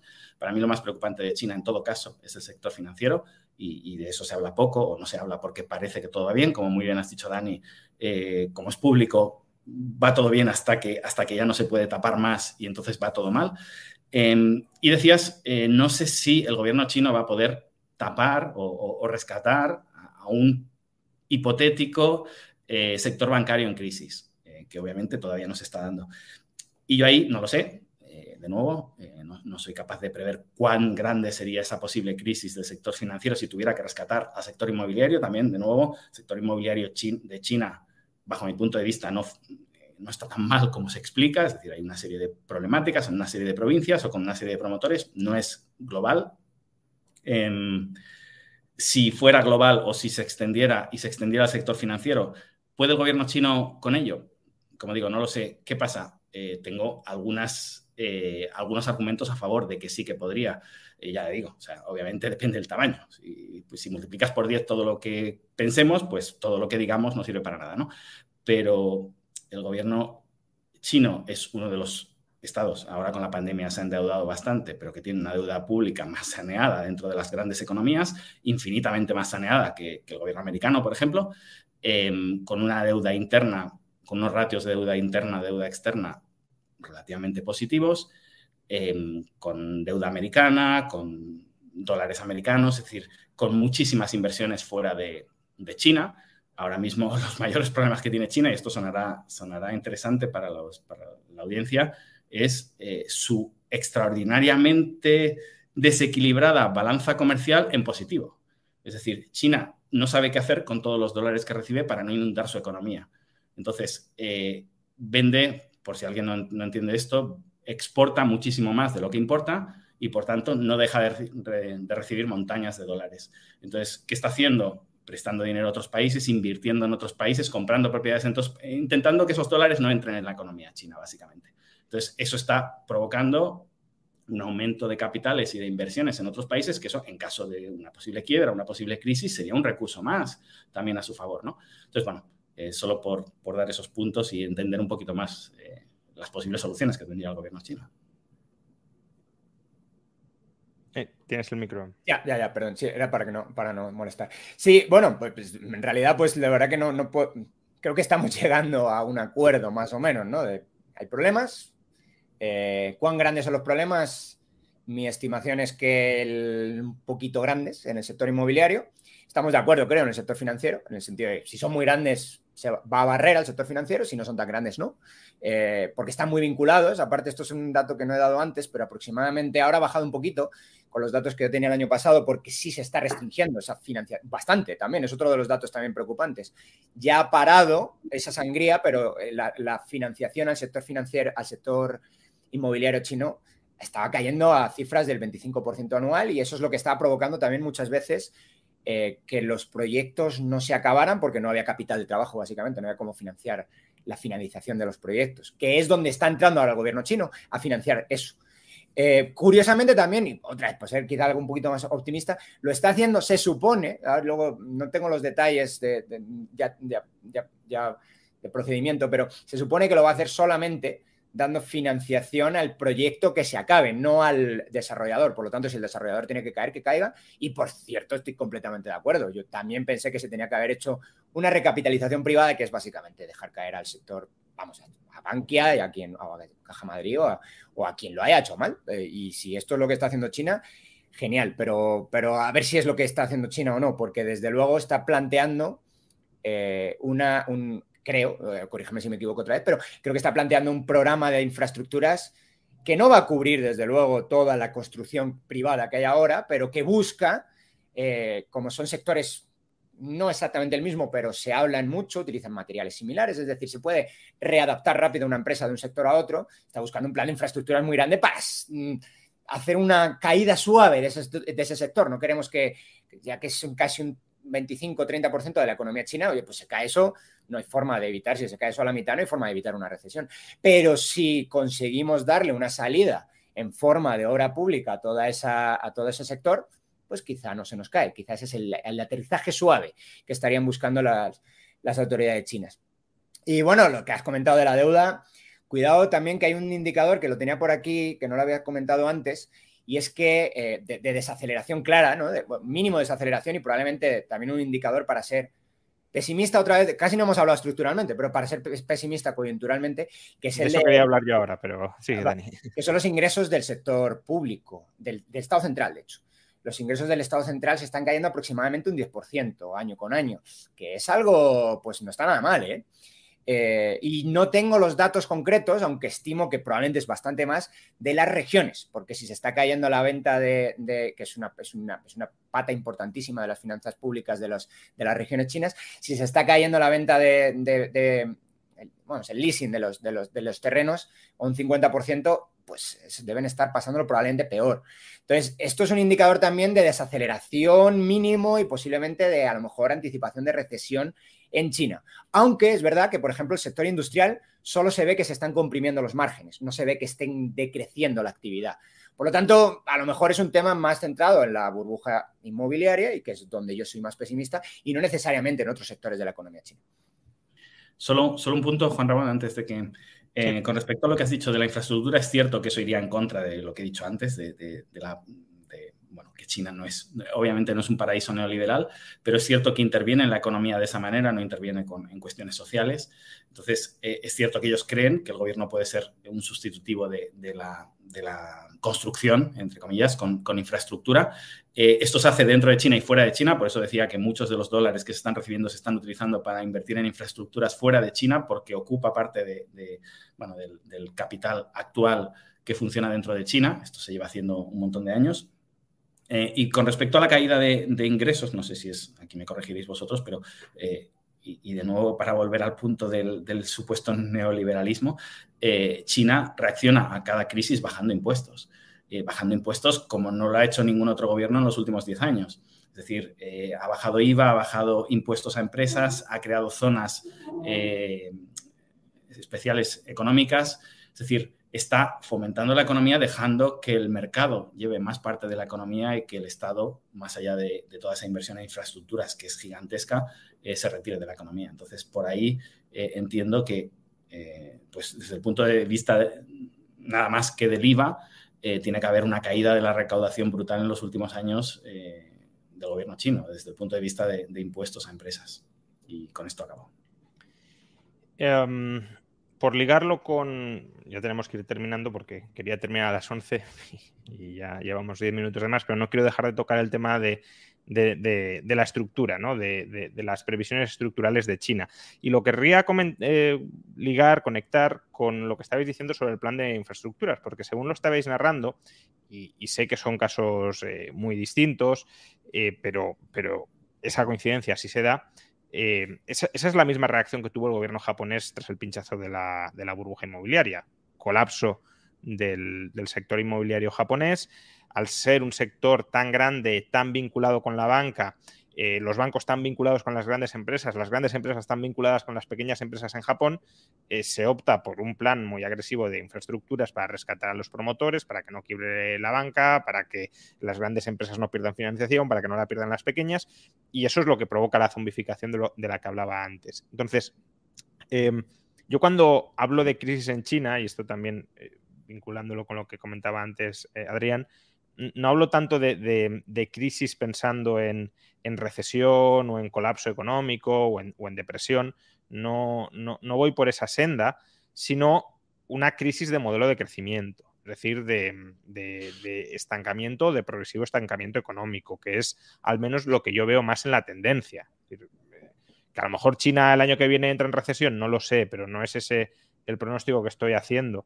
Lo que eh, estoy viendo, y por eso ahora os planteo esta cuestión, es si China se está frenando estructuralmente. Y, si se está frenando estructuralmente, decía Adrián al principio, bueno, pero sigue creciendo mucho más que, España o que Estados Unidos o que otros países europeos, sin duda, pero la cuestión es, para el nivel de renta per cápita que tiene China, ¿está creciendo lo que debería crecer? O cuando, planteado de otra manera, cuando nosotros teníamos esos niveles de renta per cápita, ¿estaban creciendo, estábamos creciendo como crece ahora China o no? porque ese yo creo que es uno de los grandes riesgos de la economía china, que ha crecido muchísimo durante eh, muchos años, pero sigue siendo en estándares internacionales un país de renta media baja, media baja media, si lo queremos. Em, y claro, eh, para, acercarse a estándares de vida occidentales, tiene que crecer no a tasas del 3 o del 4 o del 5, porque tasas del 3 son tasas españolas en años no muy malos. Entonces, claro, que si, crece al 4, estructuralmente a mi juicio es un fracaso y una crisis de la economía china, aunque crezca más que España o que Estados Unidos. Ahora, si me dices, no, es que la previsión es que en los próximos años vuelva al 7, y ahí me callo. Pero si se queda en el 4 o si se queda en el 3, yo sí que hablaría de crisis económica en China y de crisis de modelo de crecimiento y probablemente de crisis de, problemas subyacentes estructurales en China, quizá derivados de un mal rescate o una mala solución del problema inmobiliario, del sector financiero, no lo sé. Quiero escuchar vuestras perspectivas en esto. Es decir, más allá de la coyuntura inmediata, ¿hacia dónde va China, por ejemplo, durante la próxima década en términos de crecimiento económico? Si quieres, Dani, dale tú. Vale, pues, eh, ok, pues eh, China, eh, lo que parece que está ahora, yo creo que China ya es ingreso medio, no medio bajo, creo que ya está en ingreso medio. Eh, pero claro, un poco también lo que comentaba antes Adrián, ¿no? Hay mucha diferencia entre regiones. Eh, pues la costa, la costa china pues está a niveles del sur de Europa, incluso superando, mientras que pues el interior, no sé, Tíbet, pues está a niveles de quizá Guatemala. salvando las diferencias, pero, pero mm, renta per cápita no deben andar tan disimilares. Sí, es más rico Tíbet, pero no mucho más. Bueno, en cualquier caso, el modelo de crecimiento chino hasta ahora, ¿cuál ha sido? ha sido un, modelo bastante exitoso. Eh, ha sido el, modelo de las, eh, de, las, eh, de las zonas económicas especiales, pero además muy bien diseñadas, porque tienes zonas económicas especiales en China que son un desastre completo, no sirven para nada, básicamente, bueno, sirven para no pagar impuestos y poco más. Y el modelo de China, que ha funcionó muy bien desde los años finales de los 80, que es el de hago una zona económica y le doy descentralización, una descentralización brutal, lo cual también curiosamente choca mucho con lo del comunismo, ¿verdad? Porque el comunismo de, descentralizado no tiene nada, pero el modelo chino de crecimiento sí fue muy descentralizado en términos, vamos, en, términos de regulación casi, casi, casi lo que se te ocurra. Entonces, eso permitió diferentes modelos de crecimiento dentro del país y creo que funcionaron muy bien, incluso haciéndose competencia entre ellos por atraer en un primer momento inversión extranjera y ahora inversión nacional porque la inversión extranjera ya no es tan grande, eh, al menos en comparación con el tamaño de la economía. Entonces, eh, ¿cuál es el, hacia dónde estamos, hacia dónde se mueve esto y por qué eh, quizá este modelo que ha funcionado tan bien a lo mejor no termina o no sigue funcionando tan bien? Parece que el modelo se está cerrando un poquito. ¿Qué me refiero con cerrando un poquito? Hace unos años un amigo que vive en China, porque que pasa la mitad del año en China, me decía, dos tercios de la economía de China es completamente privada. Y cuando digo completamente privada es que es muchísimo más libre de lo que tú te puedas imaginar. Es muchísimo más libre de lo que del país más libre de Europa. Eh, pero el otro tercio es increíblemente, vamos, el otro tercio son las empresas del Estado, que son increíblemente, que básicamente son una forma de succionar al resto de empresas, que funcionan mal, que están ultra subvencionadas, que además generan problemas en las relaciones internacionales porque todo el mundo entiende que el acero chino está tan subvencionado que está matando el acero de todo el mundo. Entonces, eh, lo que parece, y lo que parece que muestran un poquito los datos, es que esa parte de la economía ya no es un tercio, es un poquito más de un tercio, y las empresas estatales chinas están creciendo, a costa de las empresas privadas chinas, que cada vez tienen menos peso. No es una cosa como que se haya pasado a dos tercios, un tercio, al revés, pero es una cosa que está pasando poco a poco y desde hace ya unos cuantos años. Entonces, eso me hace ser moderadamente otra vez, quizá pesimista con el futuro. Y luego el otro gran tema es el tema de la desindustrialización que se llama, para criticarlo, pero es el tema de lo que muchos llaman la trampa del ingreso medio. Es la trampa en la que lleva Brasil o México metidos 20 o 30 años, que es básicamente has llegado a generar, a, superar una industria, perdón, una economía de agrícola y has generado una economía industrial. Y al hacer el cambio de una economía industrial a una economía de servicios, no, lo has conseguido. Con, eh, en esos casos concretos se habla mucho del capital humano. capital humano no es no, no cuadra bien con el capital físico necesario para, se complementa mal, si lo, podríamos decir en términos más técnicos económicos, se complementa mal con, eh, con otros tipos de, capital necesarios para hacer la transición a una economía de servicios. No sé si esto es lo que va a pasar en China, porque no creo que tengan ese problema de capital humano, pero desde luego sí, sí, sí, sí están en ese punto y están en ese, en ese lugar en el que quizá la transición puede ser problemática, sobre todo si van a crecer mucho las empresas estatales. Yo, por, ilustrar por lo que os estoy preguntando, eh, esta es la tasa de crecimiento económico interanual de, China desde el año 92. Entonces, más allá del ruido que introduce la pandemia, que es importante, sí se aprecia eh, una cierta tendencia a la baja desde, si lo queremos, 2017-2018. a la baja no significa recesión, significa tendencia a la desaceleración con respecto a los niveles de crecimiento previos. Es decir, hay una etapa clara de crecimientos de entre el 10 y el 15, hay otra etapa de crecimientos en torno al 10, otra de en torno al 7 y, ahora pues no sabemos, y esa es la pregunta, si, vamos al 4 y, o si volvemos al 7 y si vamos al 4, insisto, yo eso creo que es un, fracaso que, enlaza con lo que comentaba Dani de la, de la trampa del país de ingresos medios, ¿no? Es decir, que llegas a un nivel de desarrollo donde deberías seguir creciendo mucho más de lo que crees, creces para tu nivel de renta per cápita, pero no lo haces. Em, iba, a, hacer una broma sobre tu papel de moderador, pero, pero por seguir, porque nos quedan pocos minutos. Em, has hablado de, que tu vídeo eh, colocabas en grande, en mayúsculas, crisis, y en realidad te referías a crisis del modelo de crecimiento.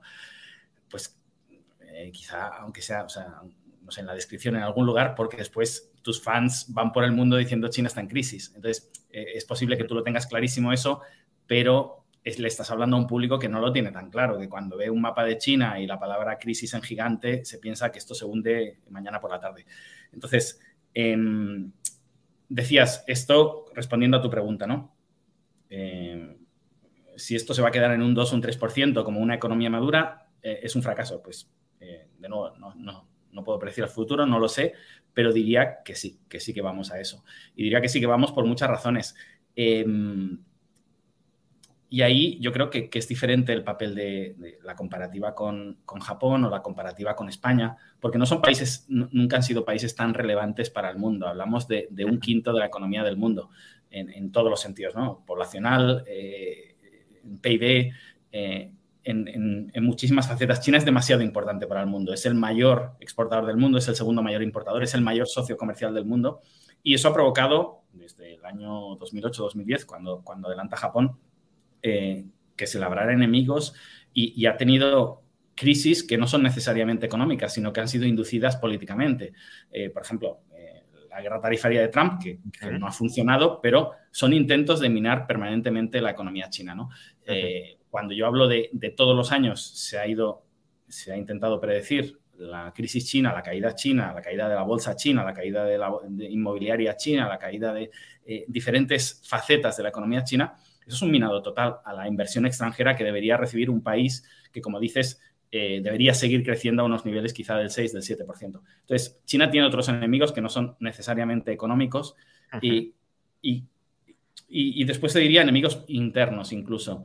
Eh, yo me acuerdo, yo cuando abrí mi oficina en, Camboya, yo me fui a Camboya porque muchos empresarios chinos me pedían servicios en Camboya. Yo no entendía por qué yo me iba al interior de China y me encontraba salarios eh, extraordinariamente bajos, pero en cambio los empresarios chinos ya estaban invirtiendo fuera del país y estaban desarrollando el sureste asiático. Es decir, que China tenga como vecinos países mucho más pobres que China, entre comillas, le ha ido mal a la economía del interior porque muchos inversores chinos han preferido otras opciones de inversión. ¿no? Entonces, hay, características, China es tan enorme con respecto a la economía mundial que, que cualquier, digamos, eh, también cisne negro, cualquier decisión relevante mueve la aguja, cuando en España no lo hacía, nosotros éramos completamente irrelevantes, ¿no? Entonces, en ese sentido sí que soy pesimista. Con respecto a la renta per cápita, igual que me pasa con el PIB, soy, soy muy crítico con estas, con estas medidas. De nuevo, es, son esas medidas que digo que, nos hemos inventado en Occidente y que intentamos con ellas medir China. Cuando Dani decía la economía del Tíbet sería quizá un poco más rica que la de Guatemala, eh, yo en el Tíbet no me encuentro la pobreza que he visto en Guatemala. También eh, he estado 10 días, soy un observador y probablemente esté sesgado. Pero hay cosas que, que de mi día a día que me hacen pensar que los números no están reflejando lo que veo. Es decir, Rayo, tú decías, eh, no van a llegar a estándares de vida de Europa. Es que en muchos sentidos China está por encima de los estándares de vida de Europa. Entonces, eh, en Shanghai me parece que están por encima de los estándares de vida de Londres y en las partes pobres de China me parece que están por encima de los estándares de vida de, algunos lugares de Europa. Eh, relativamente pobres. Entonces, cuando yo veo las estadísticas de renta per cápita, a mí no me cuadran con lo que veo en la calle. Entonces, eh, hay, diferentes eh, pruebas de que, la economía china se mide mal, se lleva midiendo mal muchos años. Recuerdo haber estudiado em, emails y, cartas que salieron publicados en Wikileaks de los propios dirigentes chinos nerviosos porque no eran capaces de medir el PIB chino, ¿no? Entre ellos el actual eh, Li Keqiang, ¿no? Eh, el número dos de China después de Xi Jinping. Eh, era incapaz de medir la economía china, el PIB. De hecho, hablaba en aquella época, cuando nosotros le dábamos unos crecimientos de China del 8, del 10%, hablaba que para él el crecimiento real era un 3,5%, pero que si se sabía eso era, era, una bomba nuclear en la economía, ¿no? Entonces, eh, y eso, entre comillas, perjudicaría a China, ¿no? Pero lo que quiero decir es, si en aquella época crecía un 3,5%, a lo mejor ahora estamos en negativo, pero, pero por otro lado, la riqueza según se mide en Occidente, yo la miro por la calle y yo también puedo estar sesgado y no puedo ver todo, obviamente, soy, soy un ciudadano caminando por la calle y China, como digo, son tres Europas, ¿no? Pero tengo oficinas en diferentes provincias, me dedico a, visitar fábricas por todos los rincones de China y, me cuesta asociar muchas veces la realidad numérica que damos en, bueno, pues eso, con números fríos y, lo que veo realmente en el país. Es decir, a mí la sensación que me da es que ya hemos llegado a ese nivel de madurez y contestando a la pregunta, Juan Ramón, eh, si para ti va a ser un desastre no crecer a un, a un 6-7%, yo creo que va a ser un desastre entonces, porque creo que esos ratios difícilmente los volvamos a ver. O sea, para mí es un desastre si se está midiendo relativamente bien la economía china. Claro, si me dices, no, China ya está desarrollada como Europa o como Estados Unidos, entonces no sería un desastre. Pero claro, si no es así, que se estanque en un crecimiento como el de España o algo superior al de España en tiempos normales, pues sí es un desastre porque tendría que tener mucho más potencial. Ahora que puede ser un desastre inducido por potencias extranjeras. Eh, quiero decir, eh, a veces parece que como que intentas deslizar que tengo algún tipo de veleidad anti-China o, algún tipo de sesgo anti-chino, y yo creo que no. Quiero decir, en, la guerra tarifaria, por ejemplo, yo fui muy pro-chino y muy anti-Trump. Mm, bueno, simplemente creo que ahora mismo la economía china no está atravesando un buen momento, pero bueno, quizá, quizá no, sea así. Em, no sé si queréis decir algo más antes de terminar, porque ya llevamos casi, casi hora y media. Solo eh, quería decir una frase que, me la había apuntado un vídeo tuyo, eh, Juan Ramón, eh, que habla siempre que mencionas a Hayek diciendo que la economía nos intenta demostrar lo poco que sabemos cuando intentamos controlar hablas precisamente, o sea, específicamente sobre el tema bancario, el tema de tipos de interés, etcétera. Eh, yo creo que, lo vemos muy claro esto en, los burócratas, en los políticos que intentan controlar la economía y en cambio no nos lo aplicamos a nosotros en el momento de, calcular o de predecir economía futura, especialmente entre los economistas, si me permitís la crítica, creo que somos que nos lanzamos mucho a a intentar entender cosas que, como diría Hayek, quizá la economía nos debería enseñar que, y, todas estas predicciones erróneas de tantos años, eh, quizá nos deberían enseñar que no es tan fácil. Eh, y también desde mi experiencia personal, eh, yo he visto a muchísima gente apostando contra China desde el primer día que llegué, desde antes de llegar a China incluso, y, la vida me ha enseñado a no apostar contra China, pero bueno, entiendo que, que, vosotros veis unos números y honestamente pues decís lo que os pensáis o lo que os representan para vosotros esos números, ¿no? o sea, mm, yo creo que todo análisis económico eh, tiene que partir de la base de la, de la humildad sobre, sobre los escenarios futuros. Es decir, cuando, al menos cuando yo hago un análisis, y bueno, ahora Dani nos dirá, pero supongo que también eh, somos muy conscientes de que el futuro no está ni mucho menos escrito, que estamos planteando un, uno de los escenarios posibles, quizá aquel al que le damos un poquito más de probabilidad que el resto, pero claro, si hay 20 escenarios posibles, el más probable puede ser a lo mejor que tenga un 10% de probabilidad frente a los otros 19. Entonces, eso tampoco significa que, necesariamente e, eso vaya a suceder. Ahora, eh, en parte, claro, eh, de la misma manera que, que, tú puedes tratar de dar contrapuntos frente a otros argumentos, dar esos argumentos completan la imagen o completan el, el escenario, ¿no? Totalmente. Sí, concretamente Hayek hablaba de hacer cuando esa frase la hablaba para planificar la economía. No, podemos porque no hay, e, es un problema de conocimiento, ¿no? Es un problema de conocimiento disperso sobre qué quiere cada cual y es un tema también de incentivos sobre si tengo o no tengo el mejor incentivo para eh, pues, eh, generar buena actividad económica, sostenible y, valor para los consumidores. Pero Hayek sí hablaba de hacer predicciones y sí hablaba de hacer predicciones en concreto de tendencia. Planificar la economía sería más difícil que predecir la economía. No, no, no, no, Por ejemplo, mira, con, con, la base en la teoría de la imposibilidad del socialismo. Creo que es aplicable lo que ha hecho Adriana. No, no, claro que sí. A la labor del economista. A ver, la, idea es la siguiente. Imagínate lo, siguiente. Yo te digo, el socialismo no funciona por esto, por este punto que tú estás pues, haciendo, ¿no? Y luego te digo, hay un país socialista que está implementando políticas socialistas. Entonces puedo hacer una predicción que ese país no va a funcionar. Y eso es lo que... Y no te puedo decir, va, no va a funcionar y se va a caer la economía un 22,3%, eso no vale para nada. Y el con 3% se hace explícitamente para dar una sensación de que estás diciendo algo muy técnico y con un cálculo, con, con no que sé, con, con logaritmos, derivadas o lo que te da a ti la gana. Básicamente es para, pues para asustar al interlocutor. Pero, pero, Hayek sí hablaba de hacer predicciones de tendencia. Eso es una predicción de tendencia. Si haces esa barbaridad, te va a ir mal en la economía. Vale, bueno. Sí, pero son tendenciales. Quiero decir que eh, son contrafactuales también. Quiero decir que hay otros elementos. Si sube la demanda, tenderá a subir el precio, sí, pero pues, en paralelo puede subir la oferta y que no suba el precio. Es decir, la, predicción de tendencia es si pasa esto y eh, lo demás no cambia, o si pasa esto, eh, el efecto será más potente que si no concurrieran otras circunstancias que, que modificaran el proceso inicial. ¿no? Em, pero bueno, eso ya nos daría para, para otro debate más, más, Y el de la renta per cápita también, ¿eh? si es un buen indicador de bienestar o no, es un debate ya en sí mismo con cierta. Sí, sí, por supuesto, no solo, no solo para China, aunque claro, si hay. No solo para China, efectivamente. si hay otros factores culturales, eh, pues a lo mejor puede ser incluso más relevante. Eh, bueno, ya llevamos, como digo, casi hora y media eh, hablando sobre la economía china. Se han quedado muchísimos temas en el tintero.